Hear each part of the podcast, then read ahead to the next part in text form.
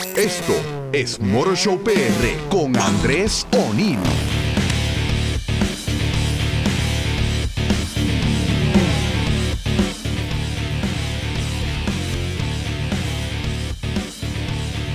Muy buenas tardes, my friends. Andrés hoy con ustedes en otro programa más de Motor Show PR por el 1320.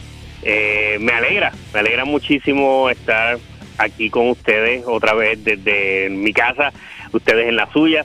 Eh, y espero pues que a pesar de todo, sé que para algunas muchas personas pues les es incómodo estar en la casa tanto tiempo. Eh, encima de eso, pues sí, también están las preocupaciones eh, económicas que, que conlleva esta larga inactividad laboral para, para muchísimos. Eh, y por eso mismo, pues, trato de prepararles un programa a través del cual puedan despejarse un poco de la situación del COVID, de la situación de eh, el, el, contagio de casos y el contagio de muertes, etcétera. Y hablamos de carros un ratito. Eh, y espero pues que con esto pues puedan eh, despejarse y durante esta hora pues que tengan pues para pensar en otra cosa que no sea las preocupaciones que, que todos tenemos. Así que durante esta próxima hora vamos a hablar de carros. Esto claro. También eh, siempre pues se va a colar el tema de, no sé, el tema que nos está tocando a todos en, en el mundo, que es la situación esta del, del COVID, del coronavirus. Eh, y esto pues también ha tocado directamente a la industria automotriz por el hecho de que pues no hay actividad en la venta de automóviles nuevos. Pero sí surgió una noticia eh, que tiene que ver, eh, surgió esta semana, eh, sobre un proyecto del Senado que busca suspender el arbitrio de los automóviles por 120 días. Esto como una medida para estimular la venta de automóviles nuevos eh, una vez eh, culmine o se liberalice más eh, el asunto de la, la cuarentena. Eh, esto pues eh, lo he estado viendo como, o más bien se ha estado proyectando como una manera de recomenzar el, las ventas de, automóviles, porque, o sea, es muy cierto, con lo que les dije ahorita, de la inactividad laboral y por ende la sequía de ingresos para muchísima gente, estoy seguro que la el último deseo que tienen es comprarse un carro nuevo, entrar en un compromiso económico, dada la situación económica que hay. Pero como les he explicado en muchas otras en muchas otras ocasiones y también es parte de, del sentido común, o sea, de la, eh, o sea, no porque todo, no porque mucha gente esté con una situación económica muy, muy, muy frágil, no significa que haya personas que sí puede que estén en, en, en posición de comprarse un carro. Y esto pues no son simplemente los, los ricachones, o sea, hay gente de clase media, clase trabajadora que durante toda esta situación han mantenido su trabajo. Ocurrió también durante, eh, inmediatamente después del huracán María, o sea, después del huracán María se peló medio mundo, eh, precisamente por la inactividad eh, laboral, la inactividad eh, comercial pero mucha gente mantuvo su trabajo durante el tiempo del huracán y ahora mismo hay mucha gente que ha, mantenido su trabajo, ha mantenido sus ingresos durante esta situación de la, de la pandemia. Así que es muy posible que haya gente que una vez abran el mercado de automóviles, es muy posible que haya gente que sí esté interesada en comprar un carro. O sea, estoy seguro que para mediados de marzo había gente que estaba ya a punto ya de cerrar un negocio de comprarse un carro y entonces pues vino la orden de que se paralizó toda todos los renglones de la economía, todos los renglones del comercio, casi todo, eh, y esos negocios pues se cayeron. Entonces pues mucha de esa gente que estaba a punto de comprar un carro, pues estoy seguro, y que han mantenido su, su empleo y sus ingresos durante todo este tiempo, pues, pues muy seguro de que sí tengan el interés de comprar un carro una vez se liberalice el mercado de automóviles. Así que habrá gente que, que sí sea, que estén en posición de comprar. También se está pasando, por lo que estuve leyendo, este, o sea, este proyecto es para estimular tal vez al que no tenía deseos de comprarse un carro, pues ante el gran atractivo de comprar un carro sin arbitrio, pues vaya y lo compre. Así es una manera de reanudar la venta de, automóviles en, Puerto Rico. Es como, como yompear un carro. O sea, la batería está agotada, no sirve y el carro no prende. Esa es la situación que está ahora mismo la industria de automóviles en Puerto Rico. Es un carro con una batería agotada. Entonces, eh, uno busca energía de otra batería o a través de un jumper y jumper ese carro, ese carro prende y arranca y vuelve y corre hasta que pues le arreglan la batería. Pues eh, algo así es esto mismo. Eh, se está buscando entonces que ese mercado automotriz hay que hay que jumpearlo, hay que darle esa energía. Eh, o sea, porque vemos venimos de el último mes que hubo cifras de, de venta que fue el mes de marzo, en el informe que se entregó en abril, pues el mercado, aun cuando estuvo abierto la mitad del mes, se cayó en un 66%, es una caída descomunal, o sea, es un uppercut a la mandíbula, a una mandíbula que ya dolía. Entonces, eh, estoy seguro que cuando llegue el informe ahora, durante estos primeros días de mayo, llegue el informe de eh, abril, vienen cero, seguramente vienen cero, o sea, puede que haya habido alguna transacción que se haya hecho en privado, no sé, eso pues eso es negocio ya de lo de cada concesionario, no sé, puede que haya ocurrido. Eh, entonces, pues se hayan vendido unos cuantos carros privadamente, secretamente durante eh, abril y entren las cifras de otro mes. Pero sí, o sea, ese ese eh, ese informe seguramente va a venir en, en cero. Bueno, también puede que algunos casos que se hayan trabajado, creo yo estoy yo acá conjeturando, o sea, no estoy diciéndoles que haya sido así, pero es muy posible que algún carro que estaba negociándose durante la durante finales, eh, o sea, durante mediados de marzo, justo antes de la orden ejecutiva, estaba el caso, caso casi cerrado, y entonces pues como la banca sigue operando, pues puede ser que el caso haya sido corriendo y, y se haya finalizado en una venta no sé, eso yo acá, pero se hayan vendido dos o tres carros, ese informe va a venir en cero. Así que se está buscando una manera de que cuando pues se liberalice eh, o se libere más bien el mercado de automóviles, pues haya una manera de jompearlo y esa es esa esa medida. Esto ha ocurrido antes, o sea, no, o sea, no lo de, eh, no, no lo de eliminar los arbitrios, sino el jompear, energizar un mercado muerto de automóviles ha ocurrido antes. Y el ejemplo que eh, me viene a la mente fue cuando ocurrió el ataque o los ataques del 11 de septiembre. En aquel momento, pues, aquello pues fue un cantazo tan inmensamente gigante eh, para Estados Unidos que la economía se vio afectada al momento, al momento se vio afectada.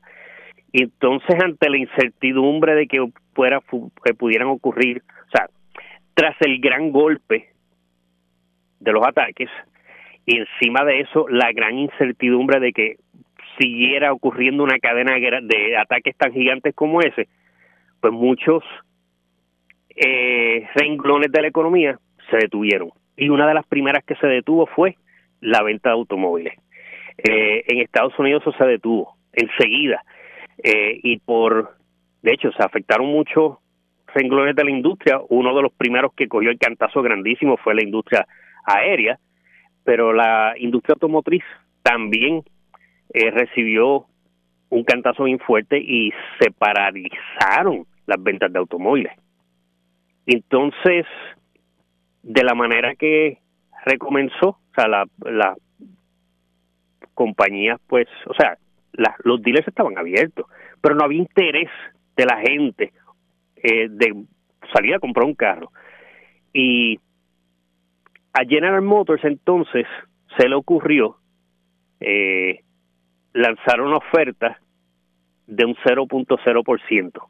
Eh, financiamiento de 0.0, o sea, fiado, estaban fiando los carros. Y eso, pues, generó interés, o sea, le, quitó la timidez a la gente que no quería meterse en un, un compromiso de comprar un automóvil y eso pues lo tentó y eso pues arrancó nuevamente con la venta de, automóviles. Inicialmente para GM bien fuerte, pero entonces otras compañías hicieron lo mismo, tiraron sus ofertas de 0.0 o de intereses bien bajitos y así reanudó la actividad de venta de automóviles nuevos después de septiembre 11 del 2001.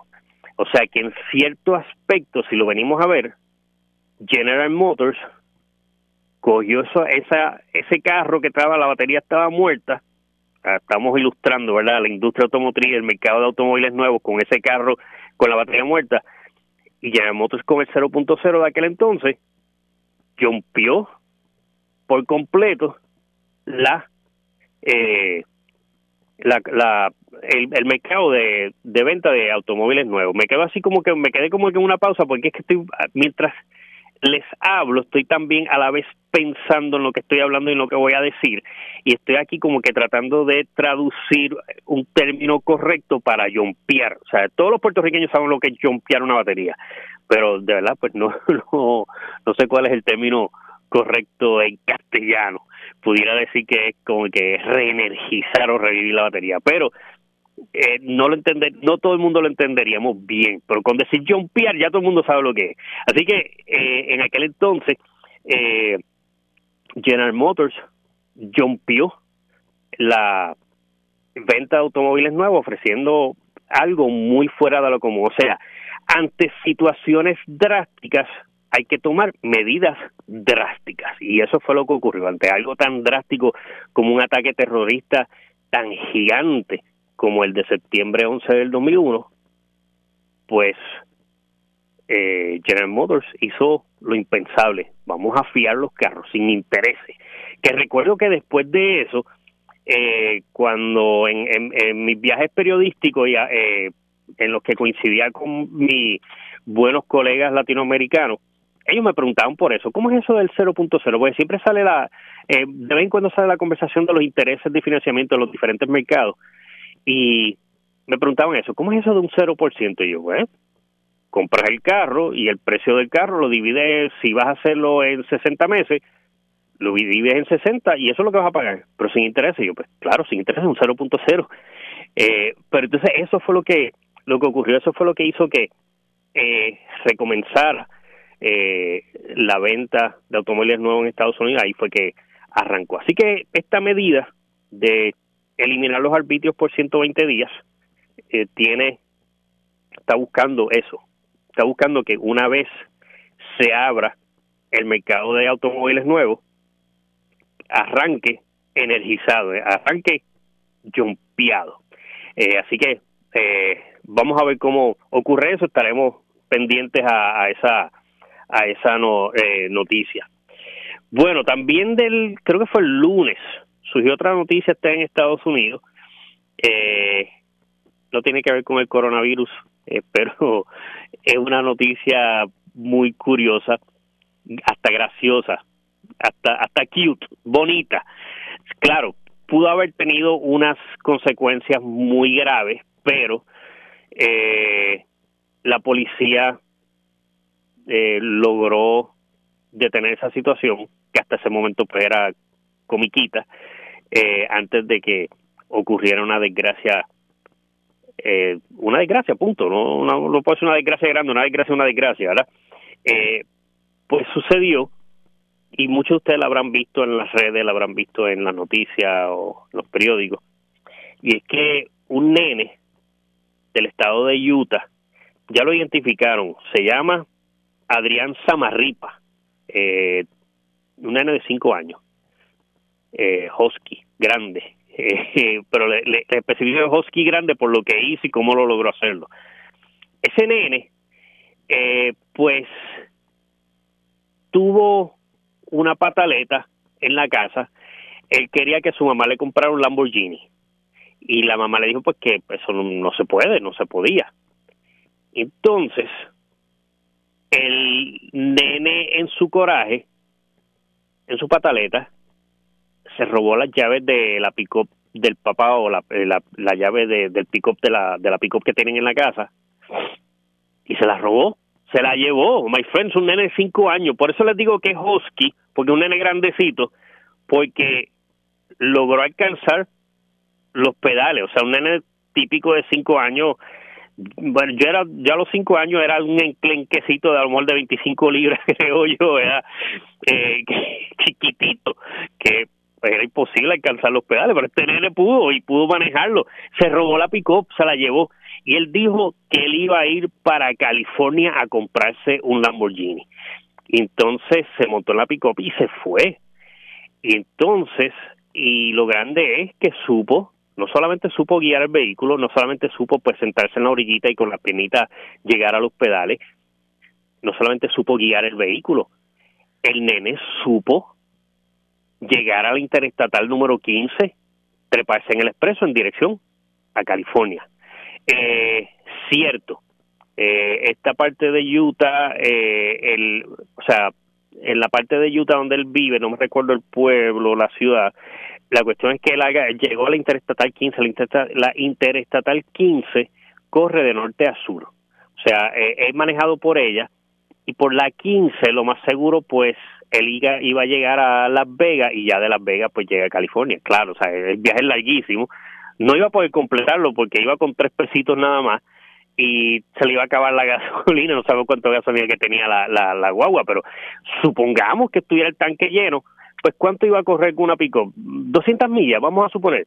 Nada, la cuestión es que logró entrar a la interestatal número 15, eh, logró recorrer varias millas desde su casa. Este nene, eh, no podemos decir que es un genio, pero es un nene inteligente.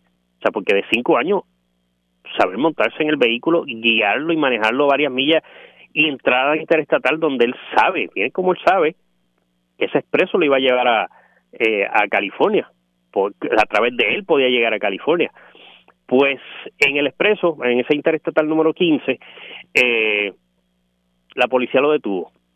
Y me da gracia porque según estuve leyendo en la, en la noticia, busqué también información directamente del departamento de la policía de, de esa sección de, de esa área de Utah. O sea, no sé si fueron los, los policías, los, los estatales, los state troopers, los que lo detuvieron eh, o si fue policía regional, pero entré al departamento y decía que inicialmente pensaron que era un conductor borracho.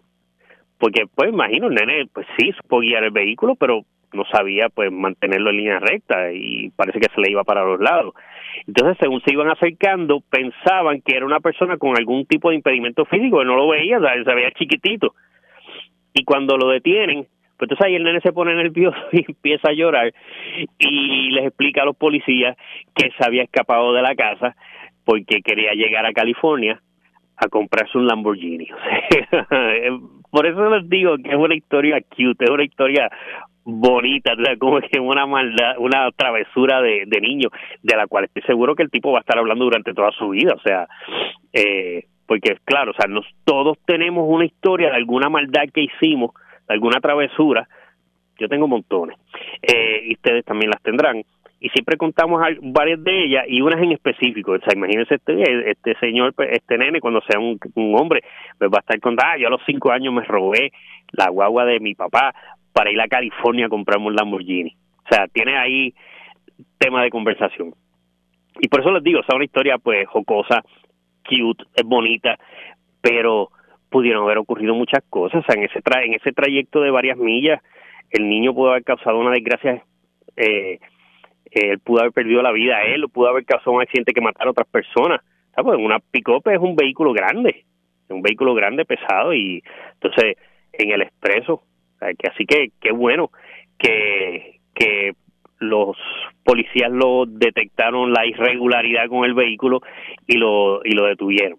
Bueno, pues esa noticia se hizo viral, apareció por todos lados, la, noticia le dio la vuelta al mundo. Entonces eh, surgió mucho interés por, por entrevistar al nene, eh, pero también surgió mucho interés por complacer al nene. O sea, eh, llamaron dealers de Lamborghini, llamaron dueños de Lamborghini, pues porque querían darle una trillita al nene. Y entonces surgió esta persona, un dueño de un Lamborghini, que pues se comunicó con la policía, lo conectaron a él con la familia y la familia accedió a que él fuera a visitarlo eh, y le dieron una carrerita al nene en el, en el Lamborghini.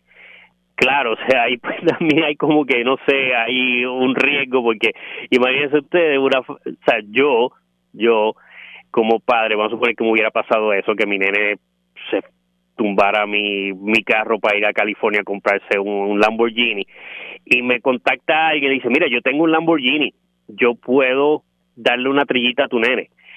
En situaciones normales se lo agradecería muchísimo, pero ahora con la cuestión esta del coronavirus, yo no sé cómo esa familia accedió a que un extraño llegara a la casa a montar al nene en el carro, o sea, cero distanciamiento social y dentro de un carro cerrado y le dieron la carrerita, o sea, eh, no sé, no sé cómo, yo creo que lo mejor hubiera dicho, vamos a esperar un tiempito y después le da la carrerita, etcétera, cuando todo esto pase y cuando tú me traigas un certificado de que es negativo y todo lo demás, pues también, él también se, se, eh, se expuso montando el nene en el carro y teniendo contacto con, con la familia. Pero, o sea, de una historia cute con potencial de tragedia, pues terminó de una manera también cute que nos hace a todos sonreír, porque el nene, pues entonces, eh, en cierto aspecto, le cumplieron su fantasía de montarse en un Lamborghini. Espero, ¿verdad? Esto no lo dice ningún, en ninguno de los artículos que he leído al respecto, pero espero, ¿verdad? Que le hayan dicho, que le hubieran mostrado una lección, o sea, porque en cierto aspecto el nene dice, caramba, pues me salí con la mía, o sea, me tumbé el carro, manejé por ahí, puse a gente en peligro, no compré Lamborghini, pero me montaron un Lamborghini. O sea, yo espero que en todo esto le hayan explicado, ¿verdad?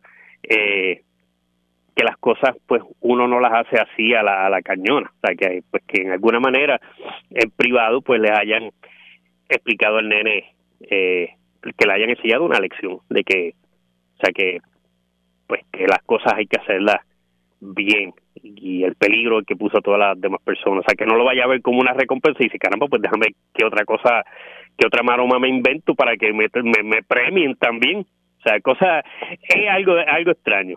Pero nada, eh, pueden buscar la historia en, en la web, eh, en mis redes sociales, en Facebook, busquen el mismo nombre de este programa, Motor Show PR, eh, en Instagram también Motor Show PR, eh, y ahí pues pueden ver, eh, pueden verlo. En mi canal de YouTube no lo he puesto, no, no, esa, ese tipo de noticias pues no tiendo a subirlo a, YouTube, pero Pueden buscar mi, también de una vez mi canal en YouTube bajo mi nombre Andrés O'Neill o por Motor Show Vamos a una pausa y rapidito regresamos con Motor Show PR por el 1320. Regresamos rápido. Bueno, my friends, bienvenidos a la segunda mitad de Motor Show PR por el 1320. Eh, durante eh, o sea, durante el final de la, de la segunda mitad estábamos hablando sobre el niño este en, en el estado de Utah que bendito se, se robó la pick-up de su familia para manejar hasta California a comprarse un Lamborghini. O sea, es, lo que les digo, una historia cute, es bonita, la ingenuidad de un niño, cinco años nada más. Eh, si, si, hubiera querido comprarse un Lamborghini, lo compraba allí mismo en Utah, en Salt Lake City, ahí eh, dealer de, de Lamborghini y otras marcas exóticas, pero pues bendito, o sea, en su ingenuidad, pues él pensaba que pues California era el único sitio donde lo podía comprar, eh, pues por lo que ha visto en, en web o en televisión, eh, pues se iba a dar la vuelta hasta allá, pero eh, la, la, historia pues no tuvo mayores consecuencias, simplemente pues lo arrestaron bastante, lo detuvieron más bien bastante cerca de la casa y pues todo se quedó como una buena anécdota que el tipo va a poder contar durante toda su vida. Eh, en otras informaciones que estuve buscando en la web me topé con esta lista muy interesante de los carros de más ventas en la historia del automóvil y esto lo hemos tocado de ciertas de distintas maneras aquí en el en el programa eh, pero no tal vez en una lista así de eh, en orden. Y me topé con ella porque eh, en los datos históricos que ocurrieron durante esta semana a lo largo de la historia del automóvil hay uno bien interesante y es que esta semana en el 2008 Ford vendió o produjo más bien la unidad 9 millones del Mustang. O sea, esta semana en el 2008. Tengo otros otros datos interesantes que ocurrieron durante esta semana y pues si me da tiempo se los comparto luego. Pero ese en específico me conllevó a buscar más información y, di con esta lista de los de los 25 automóviles de mayor venta en toda la historia. Pero sí, o sea, esta semana en el 2008 fue producido el Ford Mustang número 9 millones. Introducido en 1964, fue un éxito instantáneo en el mercado tan y tan y tan grande que desde ese entonces, 1964, ostenta el récord, la marca de ser el automóvil nuevo más exitoso de todos los tiempos. O sea, ningún otro debut de automóvil alguno ha sido más exitoso que el del Ford Mustang de 1964. Y la historia se la ha hecho.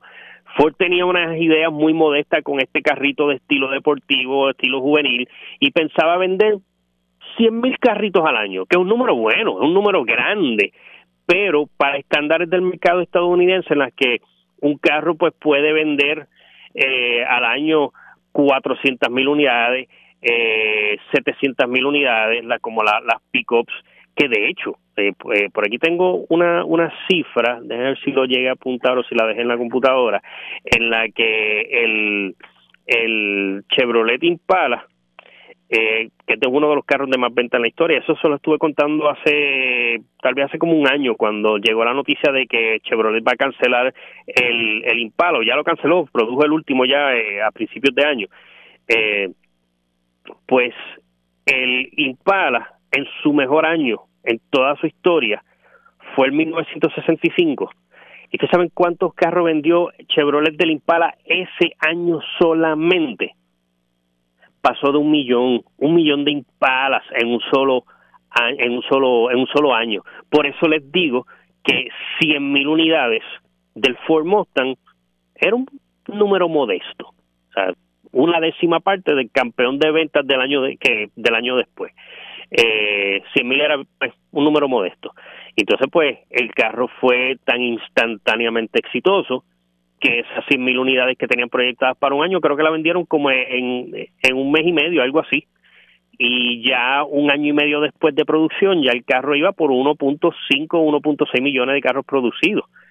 Así que eh, esta semana, en el 2008, pues el Ford Mustang desde ese exitoso debut en la Feria Mundial de Nueva York en 1964 hasta el 2008 se produjo el ejemplar número 8 millones, que de hecho eh, en el 2018, perdón, 9 millones, en el 2018, eh, reciente, el otro día prácticamente, eh, Ford produjo el Mustang número 10 millones, o sea, en un momento dado, o sea, si vemos aquí del 2008 al 2018 pasaron 10 años para producir un millón de ejemplares del Ford Mustang y en aquel entonces cuando el carro era nuevo, en año y medio vendió 1.5 millones, así de inmensamente, eh, frenéticamente, demencialmente exitoso fue el Ford Mustang cuando salió. Eh, así que por ese dato que me salió en la historia del automóvil para esta semana, 2008, el Ford Mustang llegó a su ejemplar número 9 millones, pues de ahí seguí indagando y entonces me topé con esta lista de los 25 automóviles de mayor venta de toda la historia. Muchos de ustedes ya ustedes lo, eh, lo saben, ustedes lo conocen, eh, algunos de estos carros eh, saben cuál es el número uno, muchos de ustedes. Así que pues les voy a, a leer la lista y hacerles algunos comentarios sobre estos vehículos. Son 25, no creo que les dé los 25 completos, porque también pues quiero compartir con ustedes otros datos históricos de, esta semana.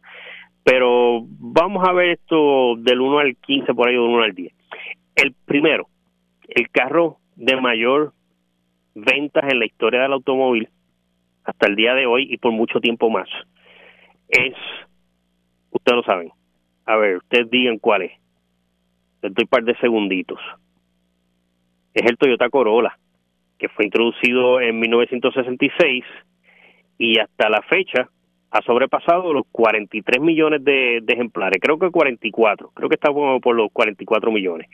Eh, claro, esto lo ha logrado con no sé cuántas generaciones van. O sea, el Corolla, en estos 43 millones están incluidos todos los carros que han sido vendidos y todas las generaciones y todas las configuraciones que han sido vendidas bajo el nombre Corolla eh, y, de esa misma plataforma. Eh, porque, por ejemplo, pues eh, ustedes saben que el Corolla eh, AE86, el que aquí en Puerto Rico le decimos el Zapito, en Japón se llamaba el Trueno y también tenía otro nombre. Eh, el trueno creo que era igual que el de aquí, con los focos que subían y una misma versión con foto, foco fijo tenía otro nombre, que no me viene ahora a la mente.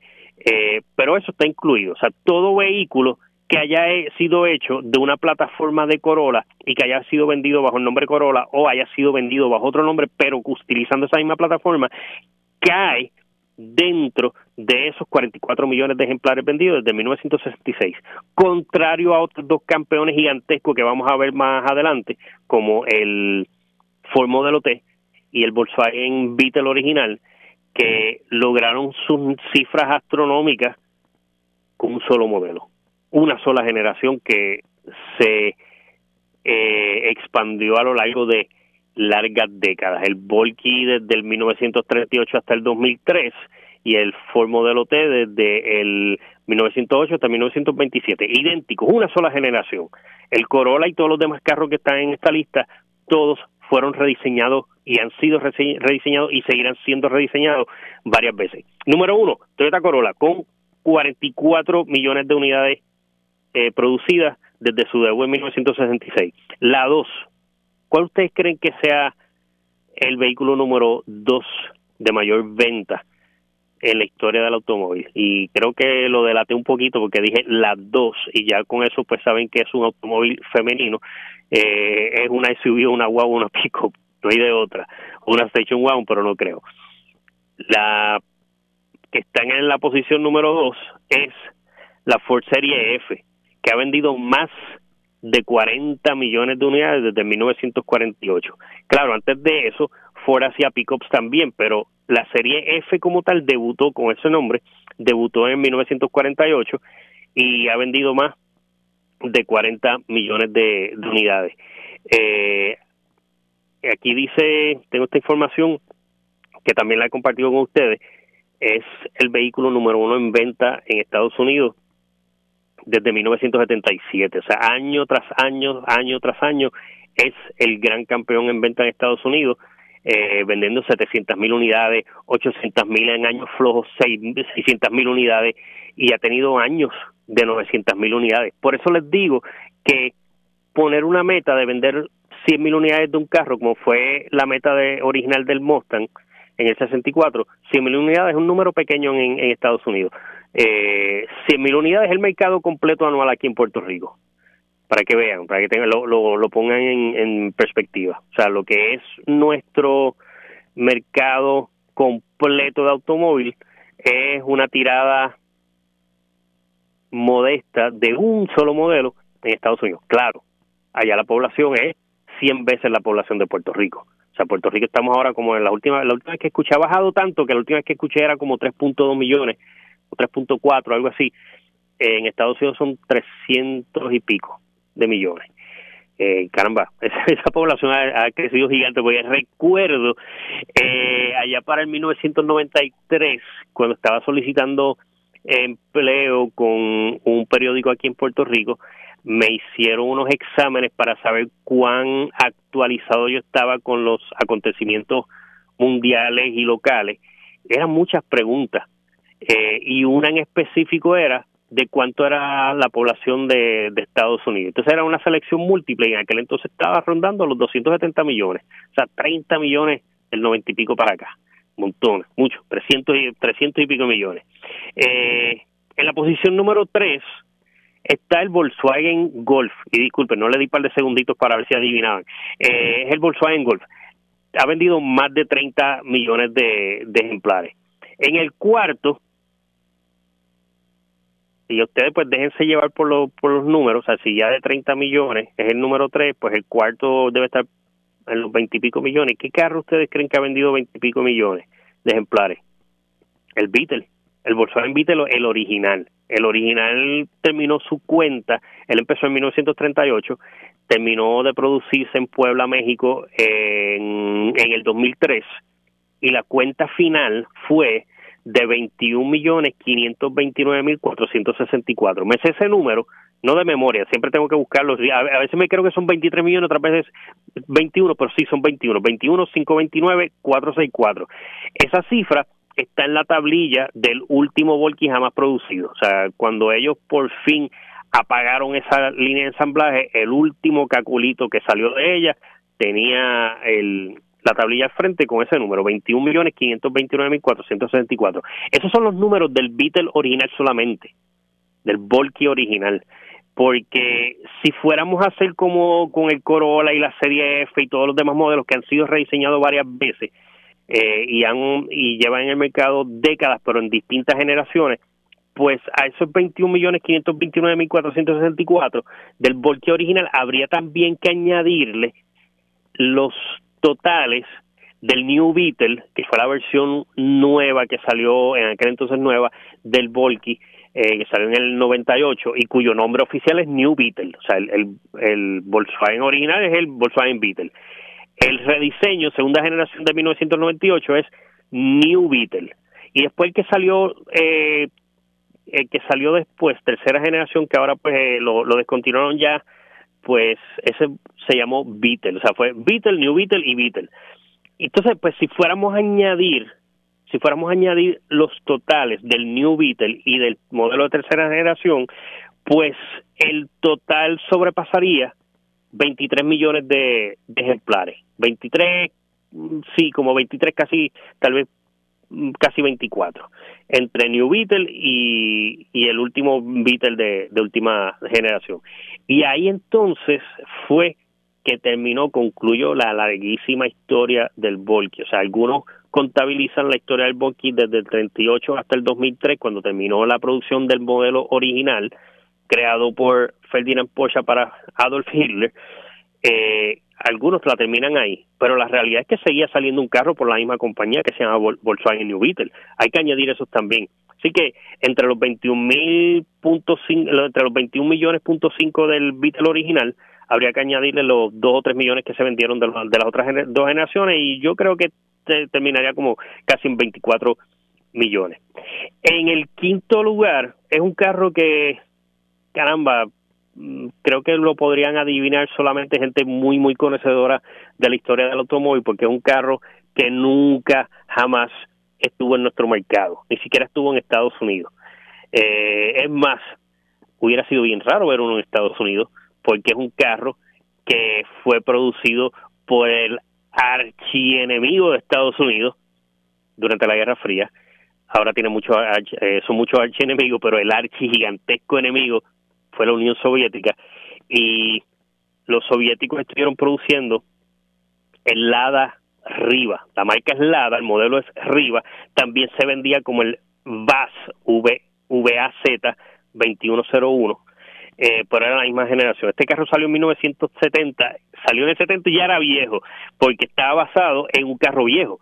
Eh, Fiat le vendió a Lada la los derechos de producir y los moldes y todo lo demás de producir el Fiat 124. O sea que ya era un carro que llevaba bastante tiempo en el mercado y entonces eh, eh, Lada produjo pues ese carro bajo su, eh, su propio nombre.